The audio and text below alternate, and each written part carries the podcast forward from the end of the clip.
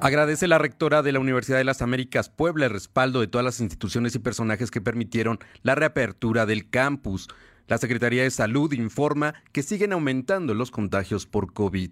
La próxima semana concluirá el proceso de licitación para brindar servicios de Internet gratuito en diversas partes de la capital poblana. En Puebla Tecnológica, Michelle Olmos nos habla del modo avión y sus beneficios. La temperatura ambiente en la zona metropolitana de Puebla es de 24 grados centígrados. Lo de hoy te conecta. Hay bloqueos en el puente internacional. Está pidiendo el apoyo de la policía. Noticias, salud, tecnología, entrevistas, debate, reportajes, tendencias, la mejor información. Lo de hoy, Lo de hoy radio con Fernando Alberto Crisanto.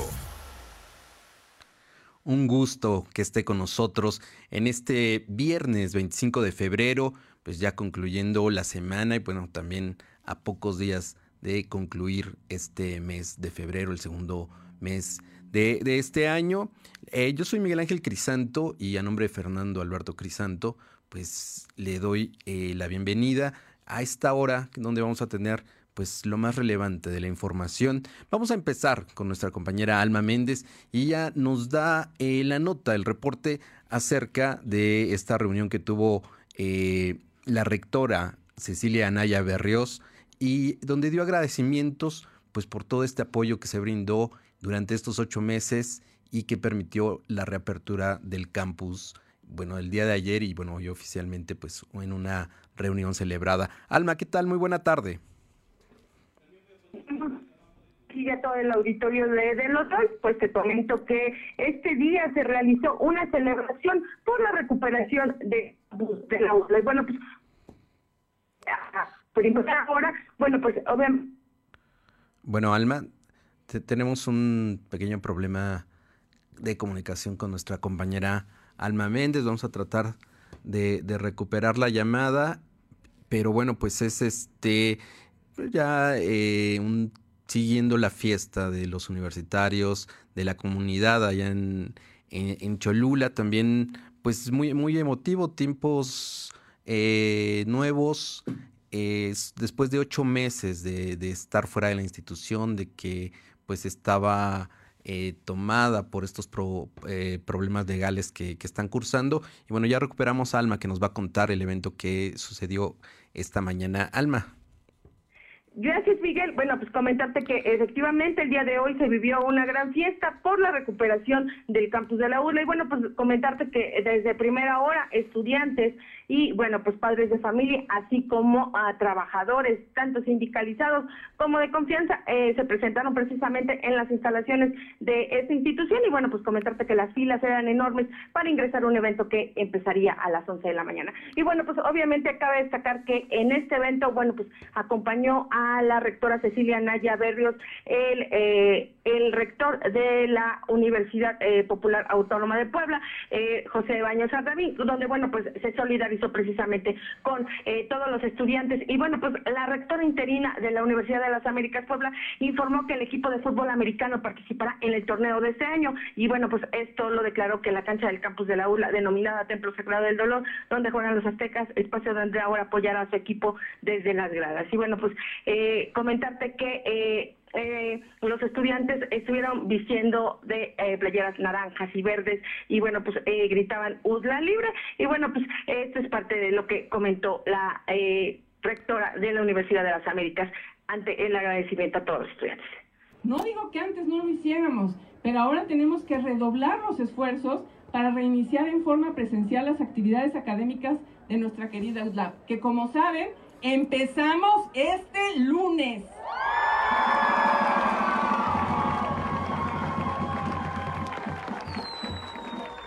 Con el compromiso de siempre y por supuesto reforzado con toda esta situación de nuestros académicos, empleados administrativos y, sindicalizados, la inquebrantable pasión de nuestros estudiantes, seguiremos demostrando la calidad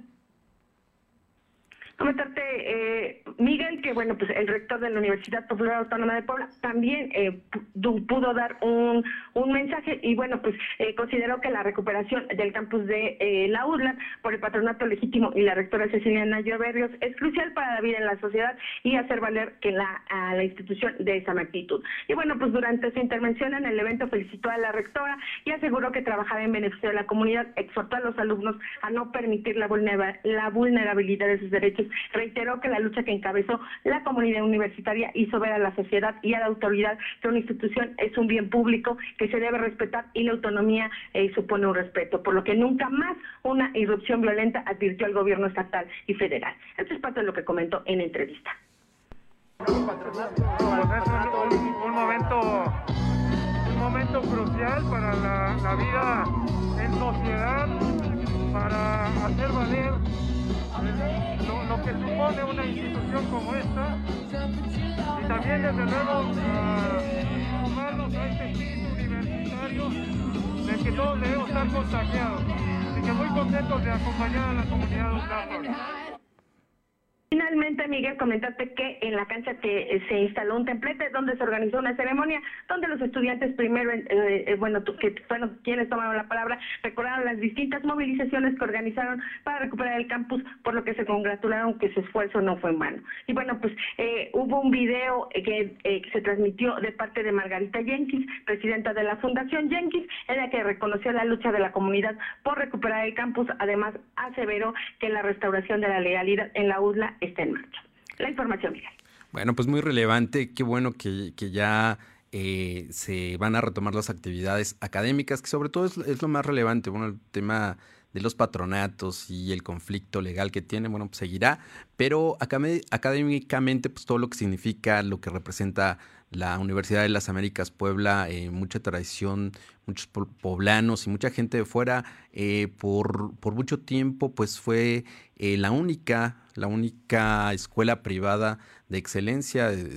bueno, ahora comparte con la Ibero, el TEC de Monterrey, diversas universidades, ¿no? Pero por mucho tiempo pues era, era únicamente la Universidad de las Américas y pues qué lamentable que se, que se haya, pasado que haya pasado por, por todo esto durante tanto tiempo y que bueno, ahora pues el camino ya, ya empieza a ser otro.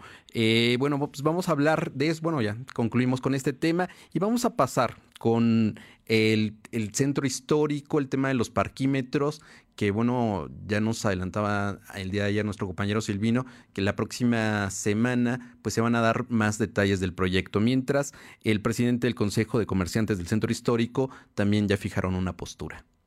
Así es, Miguel. Bueno, pues comentarte que efectivamente el presidente del Consejo de Comerciantes del Centro Histórico, José Juárez Ayala Vázquez, bueno, señaló que sus afiliados están a favor de la implementación de los parquímetros, pero la recaudación de estos dispositivos debe ser implementados para mejorar el primer cuadro de la ciudad y este recurso se debe manejar a través de un fideicomiso, además de que están dispuestos a apoyar a sus clientes con una parte del pago de la tarifa, siempre y cuando se consuma en el comercio establecido. bueno, pues en la entrevista precisó que está a favor de la de la colocación de este tipo de herramientas para mejorar la movilidad en el centro y poner en orden la ciudad eh, en la vía pública. Bueno, pues finalmente refirió que han solicitado a las autoridades municipales que el 100% de la utilidad que generan los parquímetros se reintegren a través de un fideicomiso o de una figura jurídica que permita que estos mismos recursos sean utilizados para mejorar la seguridad y mantenimiento del corazón de la ciudad. La información. Muchas gracias, Alma. Y bueno, siguiendo con el tema, este, también Lupita Leal fijó una postura. Eh, recordemos que, bueno, hace un de días también nos compartió eh, la postura, lo que ella estaba proponiendo para eh, el tema de los parquímetros. Y bueno, Aure Navarro nos tiene el reporte. ¿Qué tal, Aure? Buena tarde. Buenas tardes, comentarles que la diputada local por el PAN, Lupita Leal, propuso que de instalarse los parquímetros en ciertos puntos de la ciudad, pues estos deben manejar una tarifa acorde a la realidad para evitar un quebranto en la economía familiar. Y es que hasta ahora la propuesta sujeta a modificación pues es de 10 pesos por hora.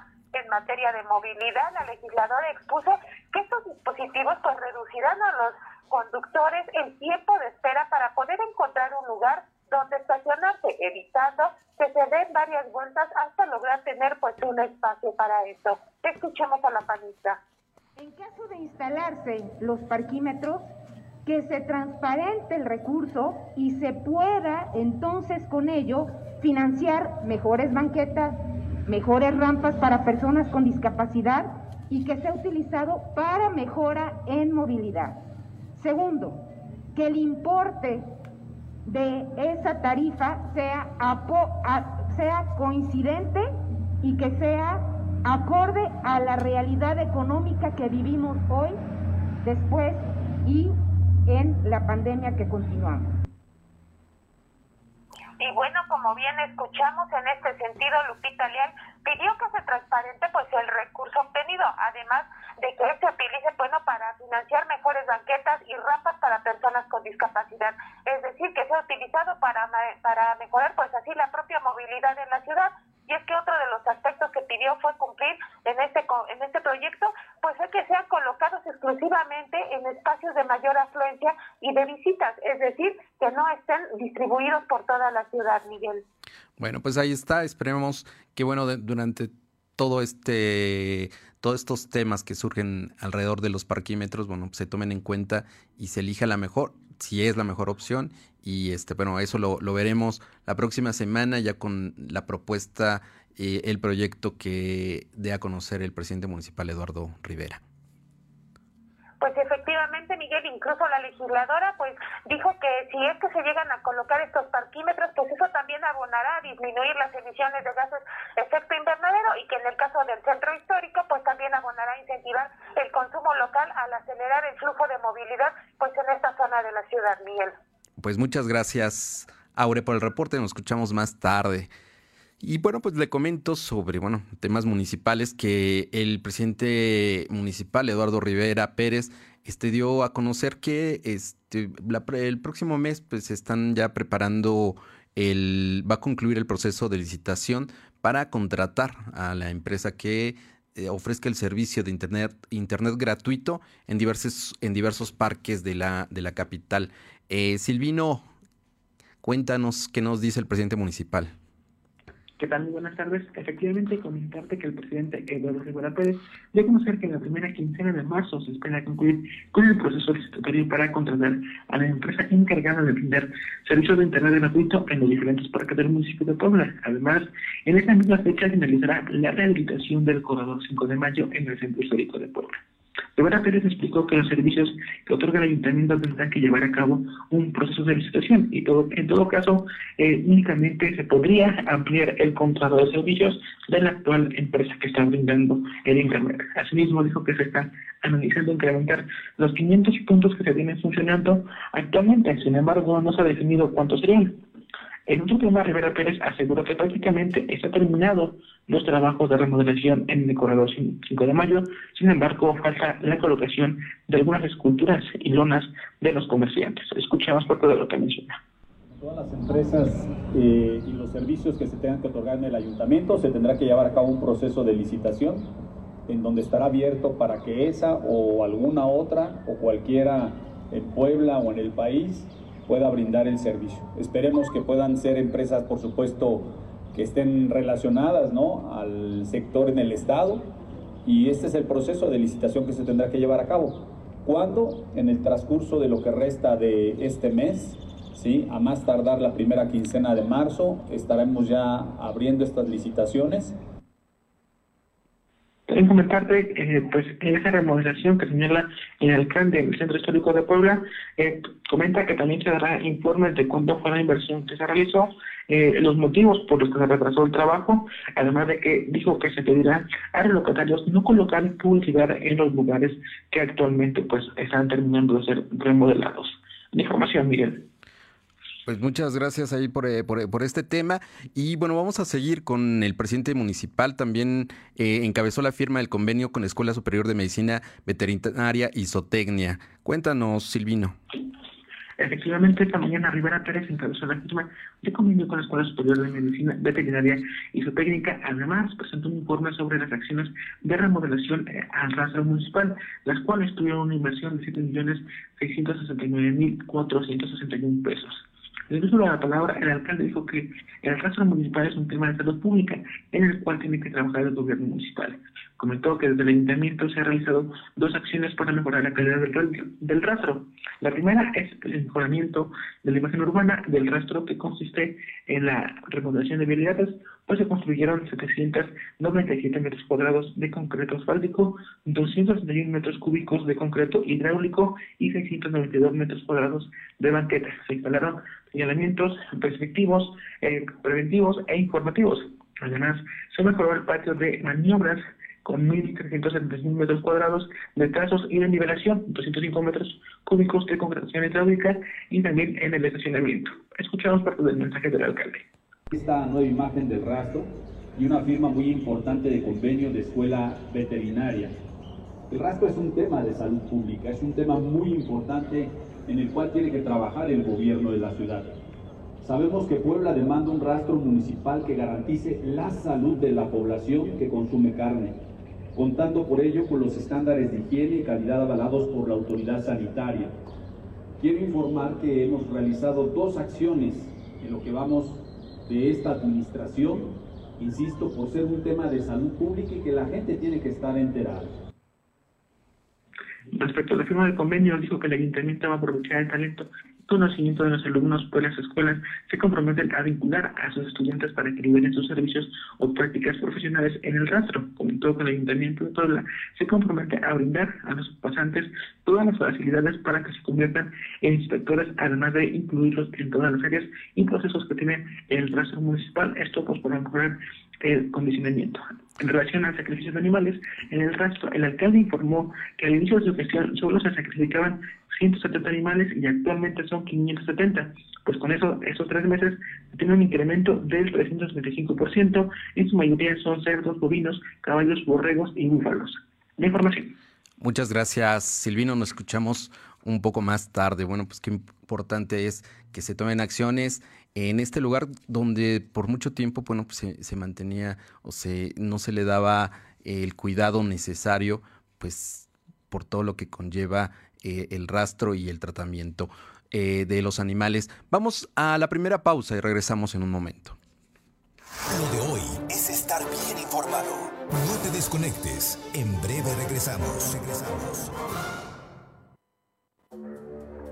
Esta es tu sangre cuando te inyectas. Esta es tu sangre cuando inhalas. Esta es tu sangre cuando te accidentas bajo los efectos de las drogas. Y esta, tu sangre cuando le haces al dealer. No importa qué droga química te metas, de todas formas te dañas. Si necesitas ayuda, llama a la línea de la vida, 800-911-2000. Para vivir feliz, no necesitas meterte nada. Búscanos en Instagram, Facebook y Twitter como arroba LDH Noticias. Seguro la conoces.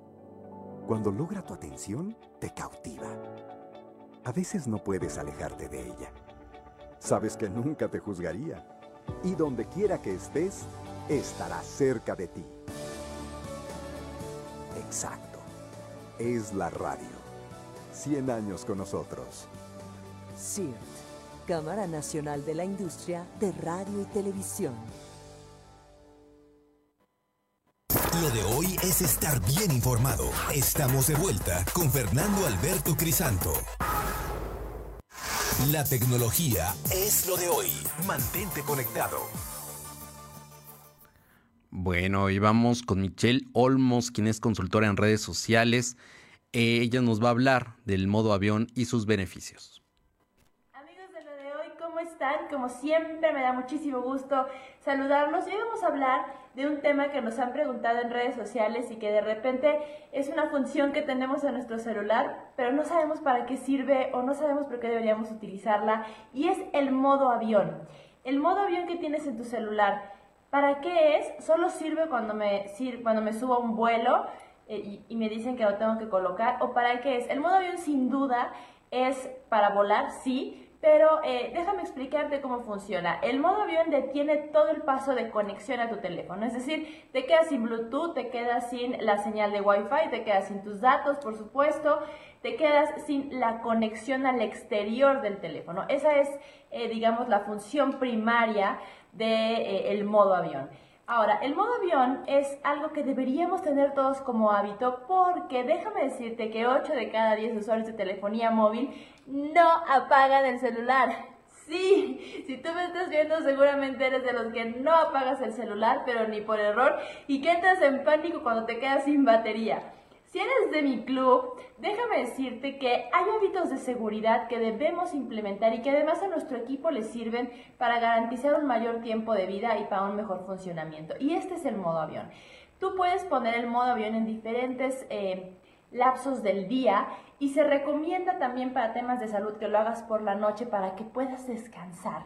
Si es que quieres seguir teniendo el teléfono prendido, pues bueno, pones el modo avión y detienes las conexiones. Para temas de seguridad, es importante utilizar el modo avión en diferentes lapsos del día. ¿Por qué? Porque detienes la conexión de tu teléfono y eso significa que si hubiera intrusos, eh, pues en tu teléfono o interesados en tu información o en tus datos personales, si tú pones el, modo avión en diferentes lapsos del día, interrumpes esa conexión y eso te va a permitir tener un escaloncito de seguridad en el tema de datos personales. Así que la primera recomendación que te hago es para temas de salud, en modo avión en las noches, te caería muy bien o apagar el teléfono bueno, quieres apagar el teléfono, puedes poner modo avión. La segunda recomendación para poner el modo avión es que lo hagas en diferentes lapsos del día para un tema de seguridad y para que tu teléfono pues no mantenga conexiones con algunos intrusos. Y la tercera es que el equipo, si lo pones en modo avión en diferentes lapsos del día y le quites esta conexión, tu equipo podría durarte más tiempo funcionando de la mejor manera. Así que tú siempre tienes la mejor opinión. Nos vemos la próxima semana. Adiós. Bueno, muchas gracias a Michelle Olmos pues por la participación y estos tips que nos da en de tecnología. Eh, bueno, vamos con más información. Antes, permítame leerle que el ejército eh, ucraniano no escuchó la petición del presidente ruso de deponer las armas y ahora Vladimir Putin les pide que den un golpe de Estado. Eh, tomen el poder en sus manos, para nosotros será más fácil llegar a un acuerdo con ustedes que con esta pandilla de drogadictos y neonazis que ocuparon Kiev y tomaron como rehén a todo el pueblo ucraniano. Bueno, sigue la tensión, eh, sigue el llamado del presidente de Ucrania por apoyo, se sienten solos, el, ejército de Rusia ya entró a la capital de Ucrania, pero eh, bueno, todavía no se rinden y en, eso, en eso está. Eh, el problema pues se está agudizando y mientras, bueno, pues seguirán y le estaremos informando pues de más reacciones de lo que está sucediendo en esa zona del mundo. Vamos a pasar ya a otro tema, temas locales con Silvino Cuate y él nos habla sobre eh, que estos contagios no han aumentado en más, en mayor medida, pero bueno, siguen poco a poco estos este, contagios de COVID. Silvino, Informarte que la Secretaría de Salud registró 383 nuevos enfermos de coronavirus. En comparación con los datos de ayer, son 30 casos más. También se contabilizaron 8 defunciones. Actualmente hay 152.719 acumulados y 16.913 fallecidos. El secretario de Salud, José Antonio Martínez García, explicó que en todo el estado hay 1.683 casos activos distribuidos en 60 municipios. Es decir, el COVID tiene presencia en el 27% de la entidad. Además, se tienen registrados 276 pacientes hospitalizados. De estos, 22 están graves, por lo que requieren ventilación mecánica asistida. Y comentarte que al momento el último reo pues ya fue dado de alta, eso después de que se enfermó de coronavirus. La información. Pues muchas gracias. Este, sí, eh, hay que atender el caso porque de pronto hubo unos días en los que bajaron eh, e, estos contagios y después tuvieron un aumento. Entonces, bueno, a la gente recomendarle que pues siga cuidándose. Efectivamente, como lo comentas, pareciera que esta semana, que es cuando se pronosticaba que la curva de contagios iría en descenso. Al parecer se ha mantenido en una curva estable en donde los contagios no han pasado arriba de los 400. Únicamente recordemos que han sido 600 un día en esa semana y fuera de eso, pues están entre los 380 y 350, que son eh, más o menos eh, el número y el porcentaje que se ha mantenido de contagios, Miguel. Bueno, pues aunque la gente se vacune, hay que seguir, hay que seguir cuidándose. Tienes más información del secretario de Salud, José Antonio Martínez García, quien habla sobre el Centro Estatal de Salud Mental. Comentarte que el secretario informó que la dependencia de su cargo cuenta con el Centro Estatal de Salud Mental para atención a las adicciones, por lo que se analiza su ampliación y mejoramiento de infraestructura. Además, el secretario informó que también se cuenta con la Comisión Nacional contra las Adicciones, esto para que los municipios tengan mayor condiciones y atención en los anexos. Escuchamos parte de lo que menciona el funcionario estatal. Tenemos activo el, el CONADIC, que es el Consejo Nacional contra las Adicciones. Se trabaja en conjunto con los presidentes municipales y hay una especie de, clínicas donde dan la asesoría, pero para mantenerlos internados solo tenemos en la Secretaría de Salud un lugar que se llama Centro Estatal eh, de Salud Mental y en ese Centro Estatal de Salud Mental tenemos un área de hospitalización, es muy pequeña, gobernador, y valdría, valdría la pena analizar un, un incremento en, en, la infraestructura para este sector. Comentarle que por, su parte el gobernador Miguel Gorosca Huerta solicitó al secretario de Salud un informe detallado sobre el Centro de Salud Mental, esto para su mejoramiento. El titular del Poder Ejecutivo reiteró que en los anexos hay criminales que se esconden por, por estar ligados a algún tipo de crimen, por ello se debe tener una supervisión permanente por parte de los ayuntamientos. El reporte. Oye, pues eh, es, es bueno el, el tema. Es cierto que estos anexos a los que se refirió ayer y hoy el gobernador, este, bueno, pues sí pudieran ahí este, esconderse algunos criminales, pero bueno, también han sido pues la eh, forma en que mucha gente este, trata de, la, eh, de rehabilitar a sus familiares, a sus amigos, y no había eh, opciones, no, no hay opciones claro, a, la gente en general, este, pues no tiene acceso a otro tipo de centros para que puedan ellos eh, tener algún tratamiento y, evitar estas adicciones. Este, bueno, pues ah, si ahí se encuentra este centro de salud mental que pudiera tomar este, cartas en el asunto, pues sería muy relevante que no se quedara solo en un discurso, sino que también se le diera paso. Y bueno, hablando eh, que casi va ya a mitad de la administración, pues hasta un poquito tarde este, sería esta reacción de, del, del gobierno del Estado en este problema, pues que ya lo tenían ubicado. Efectivamente, bueno, como lo menciona el secretario, este centro de atención mental, pues ya se cuenta, es un área que ya tiene la Secretaría de Salud, sin embargo, algo, que señalaba pues, el secretario es que pues es muy pequeño, realmente no caben muchas personas para brindarles la atención suficiente y por ello es hasta ahora que el gobernador pues tomó cartas en el asunto y exhortó a que presentara un informe y posteriormente este informe pues se conocerá y se va a analizar si se amplía ese lugar o de lo contrario pues se mantiene en las mismas condiciones. Miguel. Bueno, muchas gracias Silvino. Y vamos con más información. Como parte del Día Naranja, el consejero electoral del INE, Mauricio Huesca, llamó a la familia a terminar con patrones de conducta que ha impuesto a los hombres eh, como patriarcas. Este, Aure Navarro, pues nos comenta el tema. Gracias. Comentarles que como parte del Día Naranja, pues el consejero electoral del INE México, Mauricio Huesca Rodríguez, llamó a las familias a terminar con los patrones de conducta que ha impuesto a los hombres a comportarse como patriarcas, minimizando e impidiendo así al mismo tiempo pues la participación de las mujeres y cayendo en discriminación por razón de género en todos los ámbitos, incluida la vida política y de servicio. Es que este día, desde el Instituto Electoral del Estado de Puebla, pues habló sobre las nuevas masculinidades como una herramienta para combatir la violencia contra las mujeres y niñas. En ese espacio se hizo llamado a romper con la visión de los hombres como la única figura de gobernanza. Escuchemos al especialista. Objeta y rechaza toda aquella construcción de un hombre que no tiene las características de lo que es ser masculino. Y sí, mujeres también. Por eso el sistema patriarcal también genera muchos dolores emocionales a los hombres. Sobre todo aquellos hombres que no empatan en lo que debe ser un rol de masculinidad, es decir, aquellos hombres que no son fuertes, que no son corpulentos, que tienen la voz aguda, que no son buenos en los deportes, que no son líderes. Y también la masculinidad y el sistema de dominación patriarcal afecta a esas personas que nunca, y bueno, bajo la premisa del sistema de dominación masculina, pues el especialista precisó que el ser hombre es también cuestionable al no cumplir con las características de lo que se piensa no es ser masculino. De ahí que el sistema patriarcal pues genera mucho dolor emocional a los hombres, Miguel. Y es que bueno, hace unos momentos también comentar que dentro de las propias actividades que el Instituto Electoral del Estado está organizando para este día, pues el órgano electoral también, Miguel, ya realizó el sorteo y entrega a los partidos políticos de la lista nominal de electores, la cual pues es considerada ya como definitiva. Y esto, bueno, como parte de la elección extraordinaria que se tendrá el próximo 6 de marzo en los municipios de Teotlalco, San José Miahuatlán y Santa Rita Tlahuapan. Hasta aquí, bueno, estas son las actividades que ha realizado el Instituto Electoral del Estado de Puebla, Miguel. Bueno, te agradezco mucho. Este, vamos a un corte y regresamos eh, un poco más adelante con la información política. Son las 2 de la tarde con 30 minutos.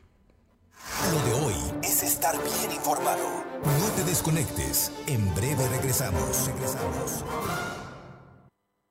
La influenza es una enfermedad respiratoria que se incrementa en la temporada invernal y puede tener efectos graves en la salud. La vacuna es la mejor forma de protegernos. Acude a tu unidad de salud para vacunar a niñas y niños de 6 a 59 meses, personas con enfermedades crónicas, mayores de 60 y embarazadas. Por tu bienestar y el de tu familia, vacúnense. Secretaría de Salud. Este programa es público, ajeno a cualquier partido político. Queda prohibido su uso para fines distintos a los establecidos en el programa. Lo de hoy radio, con Fernando Alberto Crisanto. La información y tendencias que debes conocer. De lunes a viernes, de 2 a 3 de la tarde, por esta frecuencia. O por internet, www.lodehoy.com.mx. Lo de hoy es estar bien informado. Estamos de vuelta con Fernando Alberto Crisanto. Los personajes de hoy, las ideas y los hechos se comparten en la entrevista.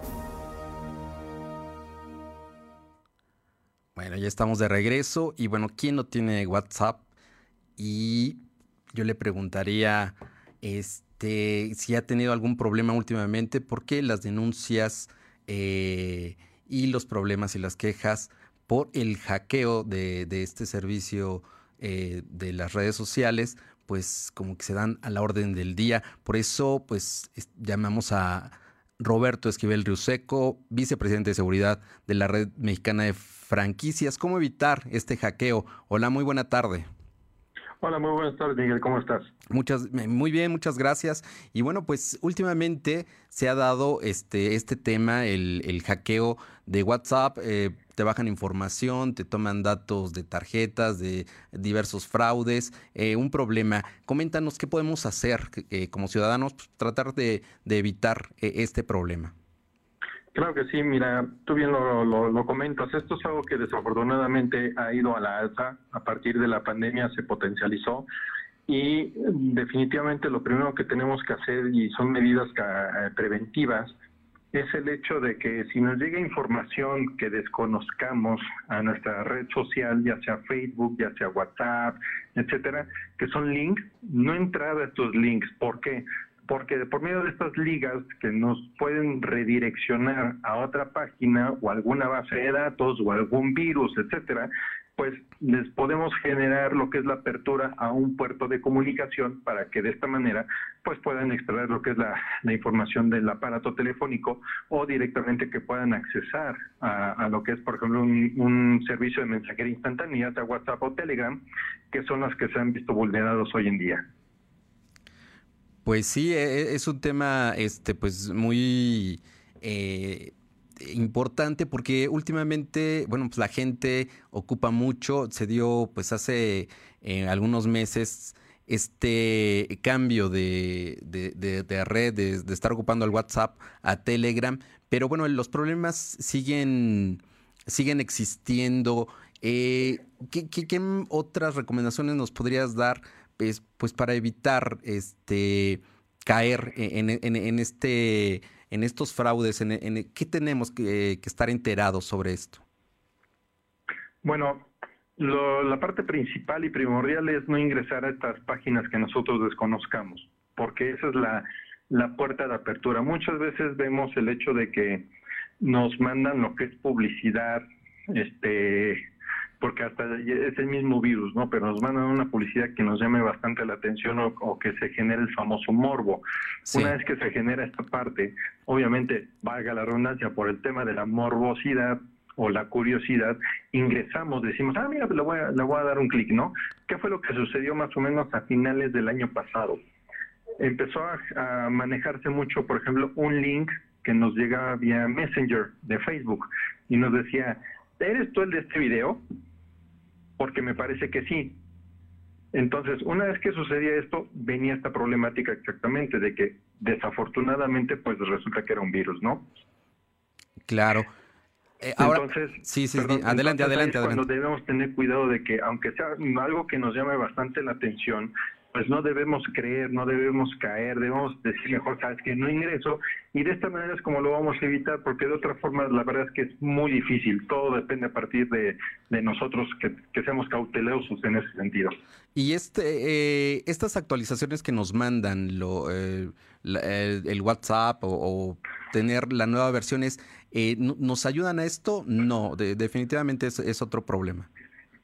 No, realmente las actualizaciones, normalmente las actualizaciones sí vienen para, para el tema de las mejoras en cuanto a gráficos, en cuanto a seguridad y todo esto, pero hay que recordar que, que los ciberdelitos van de la mano con la, actualización tecnológica. Entonces, nosotros actualizamos el equipo, pero el, el, delincuente, como suele suceder, ya lleva pasos adelante. Entonces, encuentran la forma, ¿no? A final del día, todo esto es por medio de virus realmente es la forma en la, en la que ingresan.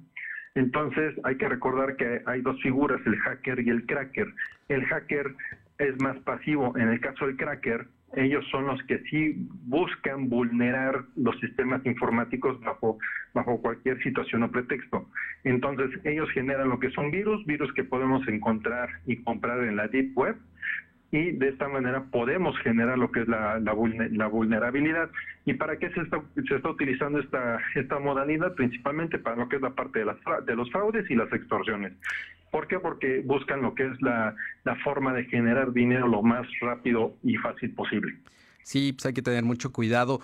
¿Y eh, dónde podemos denunciar si de pronto ya nos dimos cuenta que, bueno, no tuvimos ese cuidado, dimos link, vemos que este tema de extorsión, eh, el fraude que se nos hizo eh, a través de nuestros teléfonos, de nuestros servicios de WhatsApp. Este, ¿dónde, qué, podemos hacer? Digo, ya, ya después de que usaron, mal usaron nuestra cuenta o nuestros datos. Lo que tenemos que hacer es proteger la cuenta. ¿De qué manera? Es cerrar sesión, volver a ingresar y aparte de eso tenemos que configurar el dispositivo junto con las sesiones para que para que tengan una un ingreso a dos pasos que es la autenticación. Más allá de que uno ponga su número telefónico que es para que te dé el acceso es generar que nos envíe un mensaje vía SMS para que nos mande un código y una vez que tengamos ese código pues podamos podamos perdón ingresar a la a la, a la cuenta no ese es el primer paso de lo que tenemos que hacer. Lo ideal como segundo paso, y es la recomendación, es denunciar ante la Fiscalía General del Estado para que se investigue a final del día, porque si no hay denuncia no hay delito que perseguir. Y a su vez nos podemos comunicar con la Policía Cibernética, aquí en Puebla en el 222-230-8111, es un número directo en el cual se puede mencionar lo que está sucediendo y ya ellos de igual manera les van a dar algunas otras recomendaciones, los van a incentivar a que levanten una denuncia ante la Fiscalía y ellos de igual manera van a llevar a cabo lo que es una investigación a cierto nivel y una vez que tengan una carpeta de investigación, pues podrán continuar con lo que es la, la misma investigación, pero realmente estos son los tres pasos más importantes que tendríamos que realizar en caso de ser víctimas de este tipo de delito. Bueno, pues muchas gracias, qué bueno que nos das estos informes, porque a veces, pues sí, nos quedamos con el temor, nos quedamos con amenazas, nos quedamos con ciertas cosas que no sabemos a dónde acudir. Y bueno, pues ya nos diste algunos tips de qué no hacer, de dónde tener cuidado, dónde hay que tener una alerta y bueno, en caso de, de, pues ya de sufrir eh, un problema de robo de identidad, de mal uso de nuestros datos, bueno, tener donde, donde este, poder eh, levantar la denuncia y bueno, pues, seguir, seguir el trámite. Te agradezco mucho, Roberto, pues estas recomendaciones que nos das. Al contrario, muchas gracias y muy buen día. Que tengas muy buena tarde. Roberto Esquivel Riuseco, vicepresidente de seguridad de la Red Mexicana de Franquicias. Y bueno, pues quedamos con un par de notas pendientes con Aure Navarro este, pues acerca de temas políticos. Aure, regresamos contigo. Gracias. Comentarles que desde el municipio de Libres, el secretario general del Comité Directivo Estatal del PAN, Marcos Castro, confirmó que el modelo ganador de candidato en común que se aplicó en el municipio de Puebla en los comicios del 2021, pues se replicará en el resto de las demarcaciones estado de Puebla para la elección del 2024. Indicó que para lograr esto, pues el PAN está regresando a los municipios del interior, en especial en aquellos puntos como el Distrito 8 Federal de Ciudad Cerdán y el Distrito 3 local de Libres, donde se tiene pues poca militancia en este partido. Escuchemos al panista los elementos fundamentales, solamente si me lo permiten lo voy a comentar de manera muy breve, es que eh, tenemos probado y comprobado que cuando la militancia del PAN decide participar y aquellos simpatizantes que nos han apoyado de manera permanente lo hacen, es cuando ganamos. El caso específico de Puebla Capital es un modelo que vamos a aplicar en todo el Estado. Pero para esto primero tenemos que llegar a la reestructuración y ese es el mensaje que traemos a la militancia. Como bien dice Pilar, la intención es que podamos no solamente en términos de más jóvenes, sino más mujeres. Y bueno, destacó que la intención es mostrar no solo a la militancia y simpatizantes que el PAN pues es la mejor opción de un buen gobierno, sino también de todas aquellas familias que en su momento pues decidieron cambiar a otro instituto político de oposición. Y es que en este sentido Marcos Castro precisó que el modelo de candidato denominado Eduardo Rivera pues involucra tener, además de una buena imagen, que sea bien aceptado por la militancia y ciudadanos y que además cuente con un ejército de seguidores que lo respalden, pero sobre todo que haya una confianza del partido al candidato y viceversa, Miguel. Bueno, pues ahí está el trabajo del PAN ya de cara a la elección del 2024. Eh, déjame comentarte eh, esta nota que se dio en la mañana donde el presidente de México, Andrés Manuel López Obrador, pidió al Consejo General del Instituto Nacional Electoral que se reúna para que apruebe eh, en incrementar el número de casillas para la consulta de revocación de mandato. Y bueno, pues esto también tiene que ver porque la gente morena pues está inconforme, primero de que sean pocas casillas y otra donde van a estar ubicadas. Así que pues el representante morena aquí en Puebla, eh, en, ante los órganos electorales, Javier Bermúdez, pues se inconformó por esta ubicación de ciertas casillas. Coméntanos, Aure. Pues efectivamente, como bien lo mencionas, en este sentido Javier Bermúdez pues tachó de mentira el informe que se da, bueno, en el estado de Puebla, donde se especifica que, bueno, se entregaron 96.551 apoyos para la consulta de revocación de mandato, cuando en realidad pues el respaldo fue superior con más de 500.000 participaciones. Y bueno, también en este sentido se inconformó sobre la aprobación de la ubicación de estas casillas en zonas del interior del estado. Señaló que algunas pues obligarán a los lugareños a trasladar darse de un poblado a otro, violentando así su derecho a votar pues el 10 de abril para la revocación de mandato al presidente de México. Escuchamos al morenista.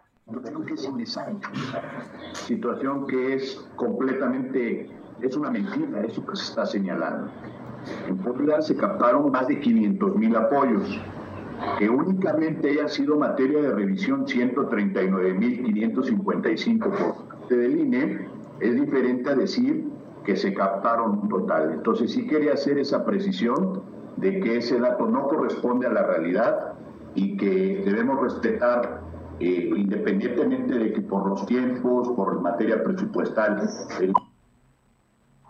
Y es que bueno comentar, Miguel, que durante la sesión ordinaria del Consejo Local de Línea, entre otros puntos, pues se aprobó la planeación sobre la instalación de las casillas especiales en cada distrito electoral federal y es que a principios de mes se confirmó que en la entidad se instalarían 2.956 casillas, de las cuales pues 15 son de carácter especial para los distritos federales. Y como bien escuchamos en el audio, también aprovechó el representante de Morena ante los órganos electorales para descalificar que en el conteo final que se dio, que se da cuenta sobre la situación de Puebla, pues se recopilaron 139.555 firmas de ciudadanos en favor de este ejercicio de revocación de mandato, de las cuales 96.551 pues estaban en lista nominal, cifras que son inexactas por lo que se puede considerar una mentira, lo que se expone en esa conclusión hecha por el INE, Miguel. Bueno, pues muchas gracias. todavía este tema pues va a dar mucho de qué hablar. Muchas gracias, Aure. Gracias. Y bueno, pues ya es viernes, ya es eh, pues momento de planear el fin de semana y bueno, pues qué mejor que comunicarnos con Claudia Cisneros y que nos tenga lo más relevante de los espectáculos y el que hacer para este fin de semana. Arriba el telón, el show está por comenzar. Claudia, ¿qué tal? Pues feliz viernes. ¿Qué tal, Miguel Ángel? Un saludo a ti y a todos nuestros amigos Radio Escuchas. Bueno, pues mira, empezamos con una mala noticia. Ya habíamos comentado que esta obra eh, musical estilo cabaret Amor de Tres, pues llegaría mañana sábado al Centro Mexicano Libanés en dos presentaciones, a las 7 y a las 9 de la noche. Desgraciadamente el día de hoy, bueno, pues la empresa que la trae nos mandó un comunicado en donde pues nos comenta que desgraciadamente gran parte de su cuadro actoral pues está malo, tiene COVID y pues también gente de la producción y pues o por obvias razones tienen que posponer, no se cancela, se pospone hasta nuevo aviso. Se espera que a más tardar por ahí del miércoles estén dando la nueva fecha para que obviamente se reprograme Amor de Tres, este musical estilo cabaret, que bueno, pues tiene un gran, un gran elenco, Aleida Núñez, Iván Montero, Latin Lover, Carlos Bonavides, entre otros. Las personas que de alguna manera ya no puedan ir a la nueva fecha, a la nueva presentación, bueno, pues también se les estará comunicando dónde pueden revocar la devolución de sus respectivos boletos. Pero yo creo que vale la pena esperar un poquito más para ver este musical, que bueno, pues vale mucho la pena. Yo creo que sí, es eh, estos espectáculos que, bueno, recordemos eh, con Carmen Salinas, este nuevo formato de, de cabaret, eh, y que bueno, lo han replicado en otros lados eh, con otras obras con mucho éxito y bueno, yo creo que sí vale la pena pues esperarse un poco más. Es importante que también estos espectáculos pues tienen protocolos, el cuidado de la gente que no son pocos es eh, una gran estructura, todo lo que ocupan todos los actores, bueno, además de los actores pues todo lo que toda la gente que trabaja con ellos para hacer este pues un espectáculo muy digno y bueno, pues esperar un poco nada más.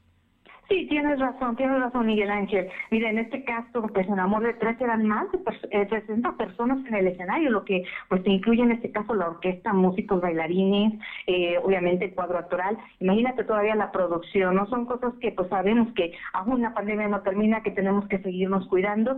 Y bueno, pues como bien resaltas, ¿no? Aventurera, la madre de todas estas obras, también recordemos a Perfume de Gardenias. Y ahora Amor de Tres, este es un montaje que la verdad sí, sí se puede disfrutar Así que nada, nos quita esperar un poquito para que se repongan los actores y la producción. Y bueno, pues esperemos la nueva fecha. Bueno, y si no hay teatro, pues, eh, pues podemos ir al cine, ¿no?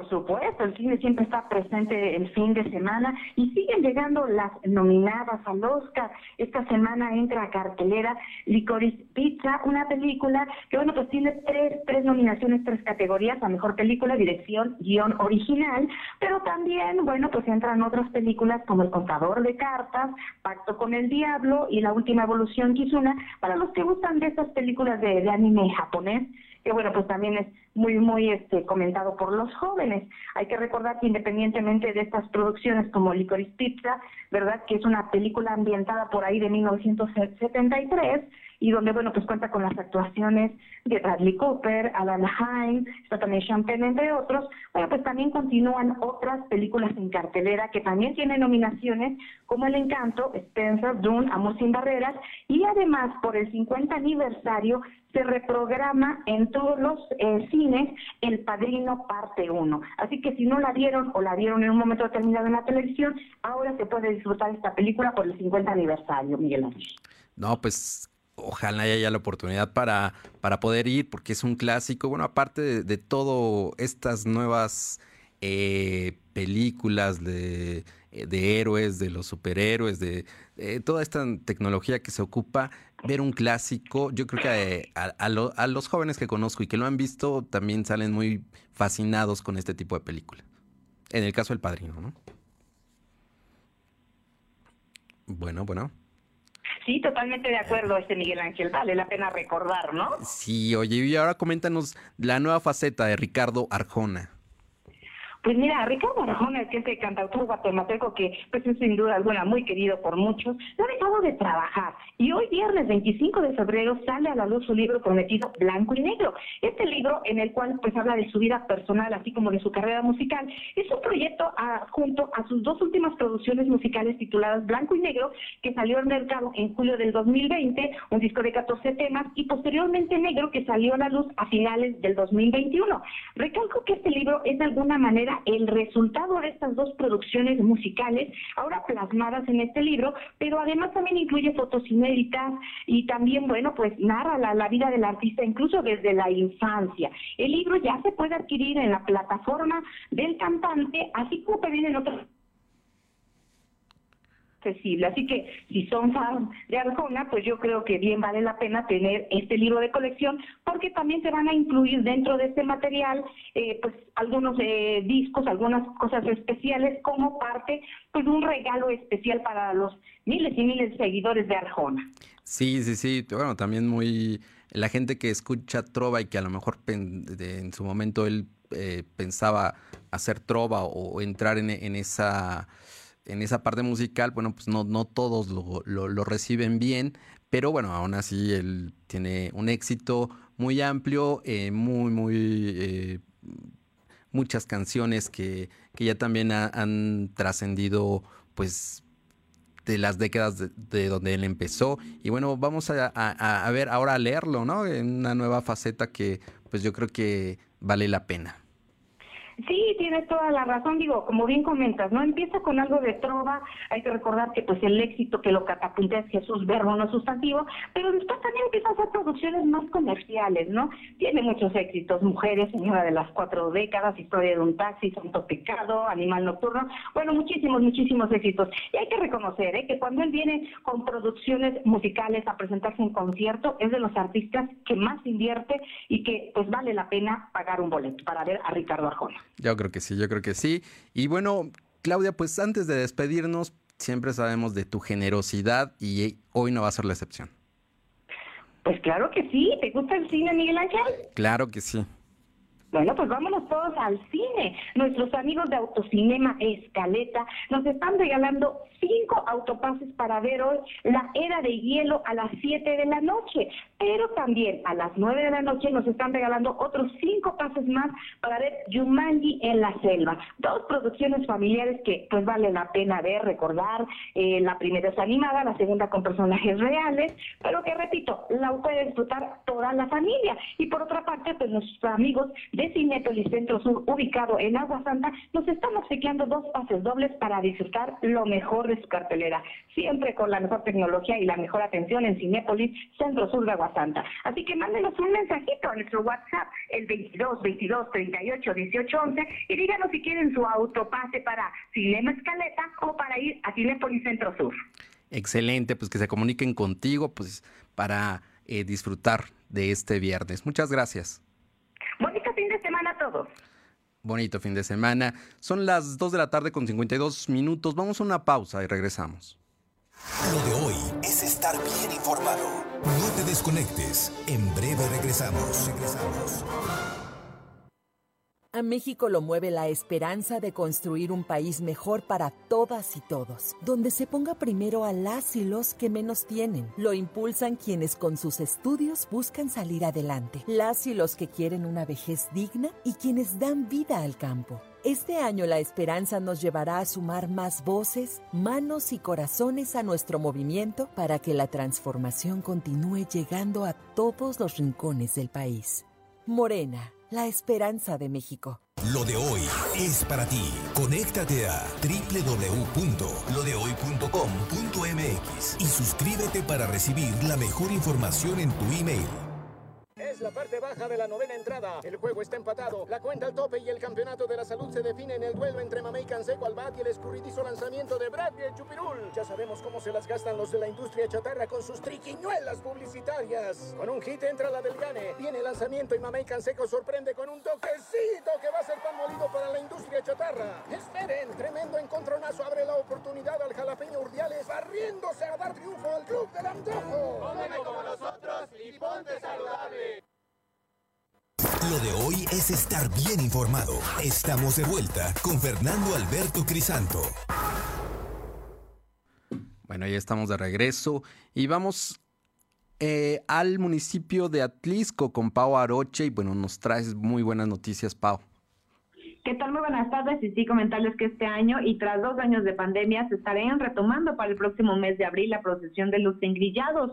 Y es que en entrevista con la organizadora, Alicia Garcés mencionó que este año, y por cuidar la salud de los peligreses, eh, pues sí se estaría retomando el tema de los engrillados, pero no se estaría realizando todo el recorrido como eh, lo que nos tienen acostumbrados, sino en esta ocasión se estaría regresando a los primeros años, los primeros que, se fueron realizando, donde los engrillados salían y en el atrio de la iglesia de San Francisco, eh, pues hacían unas vueltas lo que aguantaban los engrillados. Esto principalmente nos comentaba que se tomó la decisión después de platicar con el sacerdote de, de, la iglesia de San Francisco y se llegara a ese acuerdo para pues cuidar a todos los toda la gente que acude en Semana Santa al municipio a este municipio de Atlisco para eh, pues ver esta enorme procesión de los engrillados y que abarca pues aproximadamente unos 3, 4 kilómetros. Así que en esta ocasión sí se estaría realizando pero sería de esta manera eh, y se espera que sean alrededor de unos 20 los participantes quienes desde principios ya de este mes de febrero pues se han eh, eh, puesto a investigar qué es lo que va a pasar, si se realizan o no los envillados, bueno, sí se estarían realizando, pero solamente estarían haciendo un recorrido dentro del mismo atrio. Bueno, pues ya, ya es una ventaja, digo antes, bueno, hasta turísticamente muy atractivo, la gente iba a ver esta procesión. Y bueno, ahora en una menor medida, algo más controlado, pero bueno, afortunadamente yo creo que la comunidad de Atlisco pues también, también agradece este esfuerzo eh, para pues seguir con las tradiciones, seguir adelante ya con, con nuestra vida y con las actividades. Así es, y bueno, pues ya efectivamente se empiezan a retomar algunas de estas actividades que tras dos años pues estuvieron eh, paradas por el tema de la pandemia. Pero otro tema más que eh, pues estaría dando a conocer es sobre la pues este el, trabajo que estarían realizando los encargados de los balnearios aquí no solamente en el municipio de Atlisco sino en la región y es que mencionaron que estarían trabajando a un 70%.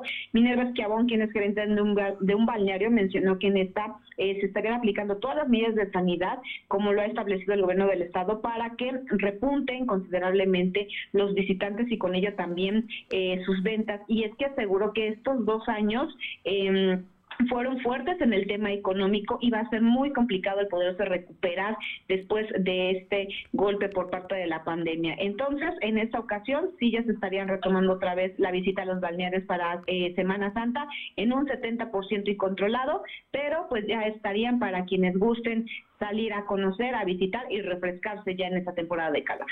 Bueno, pues buenas noticias y seguiremos en contacto. Muchas gracias. Buen fin de semana. Buenas tardes.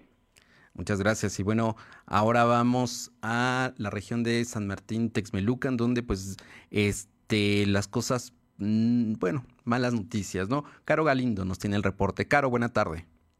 Buenas tardes a ustedes y al auditorio. Comentarles que la noche de ayer un hombre fue acribillado por varios disparos de arma de fuego luego de haberse visto involucrado en una riña en la Junta Auxiliar de San Baltasar Temaxcala. Cuando se retiraba de la calle Puebla, sujetos a bordo de una motocicleta le dispararon en repetidas ocasiones y quedó sobre la vía pública. La Fiscalía General del Estado ya realiza las indagatorias y este hombre de aproximadamente 35 años de edad está en calidad de desconocido. Ahora nos vamos a lo que ocurrió en Santa Rita, Tlahuapan, también donde lamentablemente un trabajador desde el área de servicios públicos murió al recibir una fuerte descarga eléctrica cuando realizaba mantenimiento de las luminarias en la Junta Auxiliar de San Pedro Matamoros. Decirte que cuando a pesar de que arribaron los cuerpos de emergencia e intentaron reanimarlo, nada se pudo hacer por este hombre de 36 años, vecino de San Juan Cuauhtémoc, allá también en Tlahuapan. Bueno, pues malas noticias, esperemos que mejoren y que tengas un excelente fin de semana. Muchas gracias. Bueno, pues mire, estamos ya por concluir el noticiero. Eh, antes, permítame comentarle, bueno, pues que estos eh, problemas que está causando la guerra eh, eh, en, en, diversas partes del mundo los efectos que tiene estos daños colaterales. Le comento que la Cámara Nacional de la Industria de Aluminio en México aseguró que con la guerra que inició entre Ucrania y Rusia el aluminio subirá aún más su precio debido a que son grandes productores. Sin embargo, para México se podría impulsar las exportaciones. Esto durante la realización del foro regional denominado Cómo ingresar eficazmente al mundo del comercio exterior, donde el presidente Francisco Beltrán Arellano detalló que el gas que produce Rusia será restringido para su compra y la energía que se necesita para producir aluminio subirá su precio y aseguró que Estados Unidos condicionará a los socios para evitar que se tengan relaciones. Bueno, pues este es de los, de los temas. Yo también las gasolinas, eh, al parecer, pues ya van a, tener un otro aumento, pues por eh, estos problemas que está ocasionando la guerra. Son las 14 de la tarde, eh, son las 2 de la tarde con 59 minutos. Le agradezco mucho la atención a nombre de Fernando Alberto Crisanto. Soy Miguel Ángel Crisanto y que tenga un excelente, eh, un excelente fin de semana. Nos escuchamos el próximo lunes. Fernando Alberto Crisanto te presentó Lo de hoy radio. Lo de hoy radio. Te esperamos de lunes a viernes, de 2 a 3 de la tarde por esta frecuencia, en la cobertura más amplia a nivel estatal. Y síguenos en internet www.lodehoy.com.mx y en nuestras redes sociales como arroba LDH Noticias. Lo de hoy Radio.